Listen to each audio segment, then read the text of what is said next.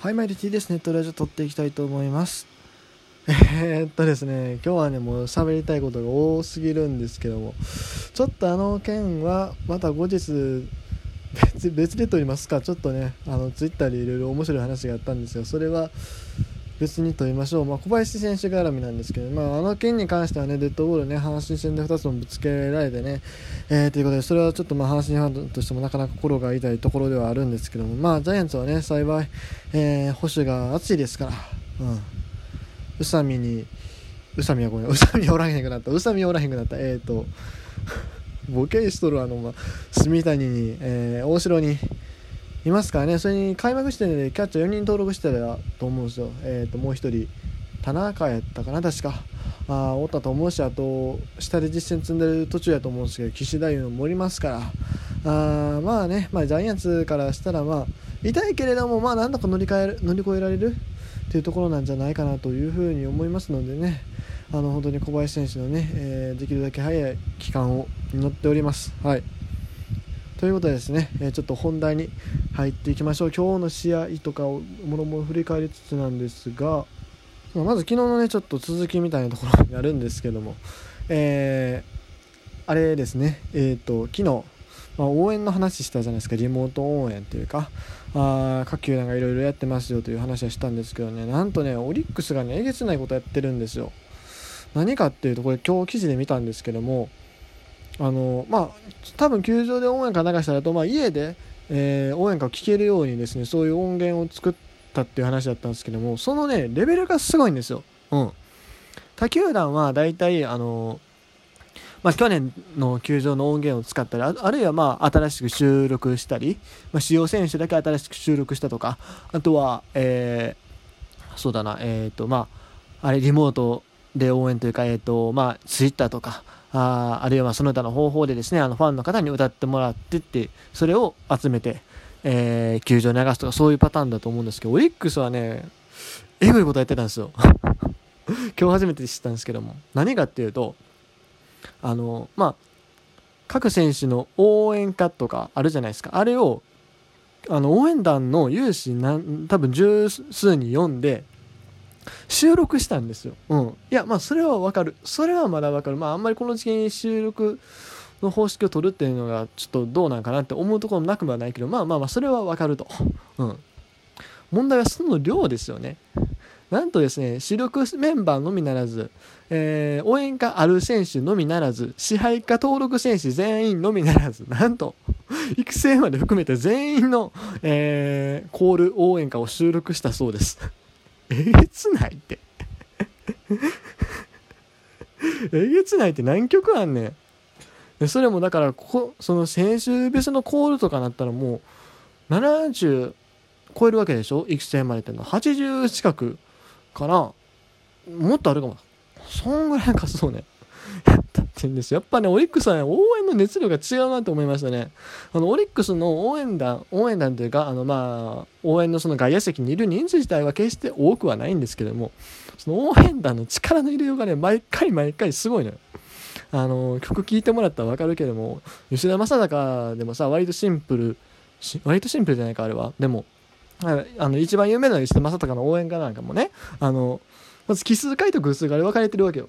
そう力を求める限りのあの歌詞のある方法と「ウォイウォイウォイウォイの」えーと、偶数回とでさらにそこからのチャンスとかあとはまあなんだろう流れ変えたいなっていう時に流れる境地バージョンもあるわけよ。ね、で境地バージョンまあまた長いのよこれが。なんか1ターン目2ターン目3ターン目とかなんかなんかいろいろあるんですよそれも。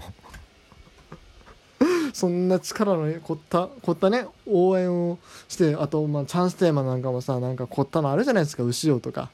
1番から3番まで歌詞があってどんだけの人がちゃんと覚えてるんやろって感じはするんですけどもそんなね応援の凝ったこう応援の凝った球団だからこそっていうんですかね。えげつないですね全選手分の。14時間かけたらしいっすよ。えぐいって。2日間にわたってやったと。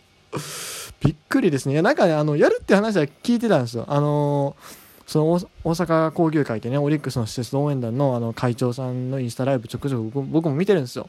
うん、結構いろいろ昔の面白い話とかもしてはるからね、えー、聞いてたんですけども。でそこでなんかそういうなんか今球団といろいろ話し合ってやってましたみたいな話は聞いてたけどここまでやると思わへんかったよね正直。せいで全選手応援歌と。であとはもう汎用でさコールのとこバファローズバファローズかっとばせバファローズでごまかすんかなと思ってたよ。コールまでちゃんと作ってきやったら怖って思って。うん。いやもうさすがですよね。さすがにちょっと引いてるよね。いやでも面白いと思うし、まあ、僕もね、えー、多分これた後でネット上で公開されるみたいな話だったと思うんで、えー、とまた楽しみにしたいなというふうに思ってます。今日はねそんなねオリックス・バファローズの話ですよ。ちょっとね最近オリックスネタが多いよね、まあ、僕は関西人やからね。あのある程度仕方がない部分もあるというか、うん。まあ、オリックスを特別ひいきするつもりはないんですよ。パ・リーグに関しては。ないんですけどやっぱ僕の周りはオリックスが結構話題になりがちなんですよ。やっぱりオリックスファンの友達友達というかあまあ、地元の友達なんか結構そういう人も意外と多いんですよね。阪神ファンももちろんいるんですけどそういう人も多いし、うん。まあ、僕自身もオリックスの人は結構な、まあ、大学生になってからはね何回か見たことあるし。もちろんパ・リーグ他球団も全然興味あるんですけど、まあ、特に今年はねやっぱねあのアダム・ジョーンズがいるからね僕はね余計気になってしまうんですよ。それで今日もね、えーと、メインの画面で見たんです。今日画面2つで野球見てて、えーと、と1つはそのオリックスの方を見とったわけですよ。んでねまあ今日もいい試合してましたよ。え、ー、と、最終リーとして、それ、でも途中で4対4になったんですよね。うん。4対4になってからの、増高がね、あの、ツーベース打つわけじゃないです。ツーベース打って2塁行って、そこでダイソーオーダーを送り込むわけですよ。正直速くないと思った。でも、速くないっていうか、まだ出し決まってくる可能性全然あるのに、ここでほんまに増高をね、変えてええんかなと思った。うん。思っったんです。けどそれがこうそうすわけですよね、えー、ジョーンズのゴロの間に三塁行って、えー、そしてですよ、あのー、中川のね打席でショートゴロ打ってこれホームアウトや思った正直。うん。てかあれで走るかと思った。ショートも普通にうまいこと処理してね。あのホーム送球したわけですよ。それで小田が突っ込んできたんですよダイソーの小田が。ああ思って。これはアウトやろって思ったよ正直。ところがね、もううまいこと飛び込んでね、もう、ホームベースをがっつりね、触ったんですよ。うまいことかわして。ああ、すげえと思ったね、ほんまもう。あの頭から突っ込んだヘッドスライディングね。めちゃくちゃかっこええよね。うん。正直ね、小田選手ね、今年ちょっと厳しいかなと思ったんですよ、いろいろ。あの、もう、外野もさ、結構若いの出てきたじゃないですか、俊足高打型のね。まあ、俊足高打型って結構外に取って変われやすいタイプだと思うんですけども、えー、去年からまあ、西浦とかさ、佐野光大とかさ、あ出てきて、正直ちょっと小田選手、今年1軍で出れるかなと。ね。外野他にも宗もおるし、俊太もいるじゃん。多分俊太と結構被る形になると思うんで、どうかなと思ってたんですよ。うん。で、まあ、この前もね、あの、ジョーンズの守備固めでライトついて、えー、ライトからのレーザービームで、えー、ランナーさしたりもしとって、おお、やるやん、えー、やっぱかっこいいなって思ってたし、やうん。からの今日のあのナイス走塁ですよ。ほんめちゃくちゃかっこいいですよね。イケメンやしね。イケメンやしね。いや、ここ重要よ。イケメン。いやー、と思ってね。で、それに負けじとっていうとちょっと違うかもしんないですけど、あの、8回の裏のね、あの、レアードの大飛球を。もう、これはいったかな思って、あの、ホームランラグーンやったっけ？あそこ入ったかな思ったですね。今度はね、そのさっき、あの、小田のライバルとして名前を挙げた佐野光大ですよ。今年からね、あの、何年か前、10年近く、10年以上前か、あ自殺で亡くなったね、あの、自殺とはなってないんかな、あの、亡くなられた、えー、大勢選手のね、背番号41を10年ぶりに背負ったあの、佐野選手ですよ。佐野選手が、あの、パーンと、ね、ジャンピングキャッチするわけですよ。あの、ホームラン級の当たり。まあ、実際ホームランではないんですけども、あの、多分あれ当たってたらフェンチョクかなと、取れてなかったらフェンチョクになってたんですけども、あれ、ツーベースとかチャンス拡大しと、チャチャンスでピンチになっとったやろうところをね、なんか、つるめごと取って、かっこええな思って、そして今日のオリックス流れええなと思ったんですよ。うん。しかも今日ジョーンズもホームラン打ってたわけでしょ来日初の、しかもチーム初の。これはどう考えても勝ち流れる。しかもこういう野球できるチームってやっぱ強いチームだなと思ってましたよ。